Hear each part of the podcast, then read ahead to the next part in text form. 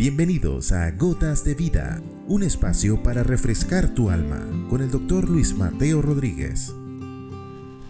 El verdadero amigo siempre es amigo.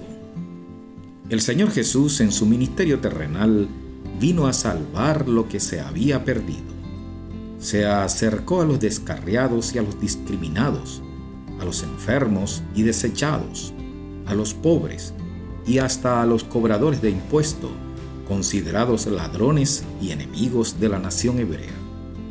Por esta razón, sus detractores lo identificaban como un amigo de pecadores y de los publicanos, comilón y bebedor de vino, hecho que el mismo Jesús resaltó como una excusa utilizada por los religiosos y maestros de su tiempo para no aceptarlo como un enviado de Dios, contrastando con Juan el Bautista, que ni comía, ni bebía, ni tal vez tenía amigos como él, y por el contrario se excusaban diciendo que tenía demonios. Y sí, Jesús es nuestro amigo, pues todos somos pecadores y estamos destituidos de la gloria de Dios.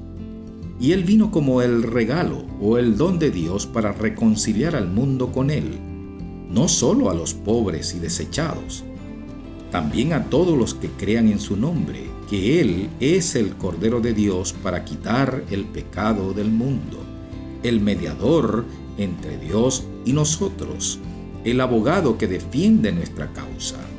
Pues cuando habla de su amor y que ha sido dado a todos, a todos invita a tener vida eterna en Él.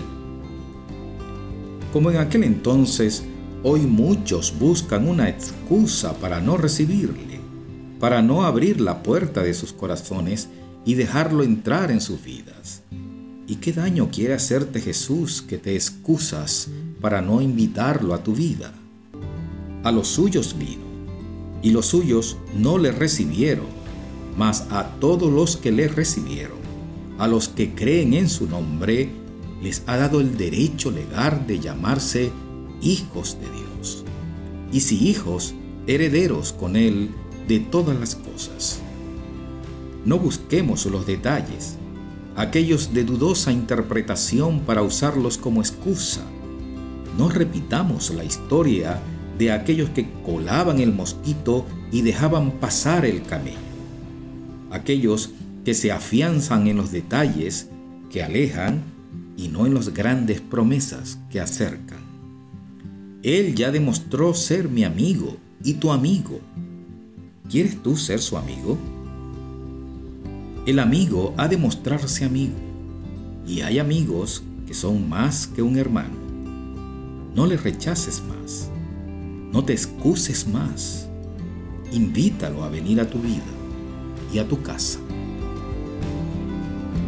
Has escuchado Gotas de Vida con el doctor Luis Mateo Rodríguez. Contáctanos a través de nuestro correo electrónico ccclarrocaviva.gmail.com o a través de nuestras redes sociales. No te pierdas nuestro próximo capítulo, Gotas de Vida.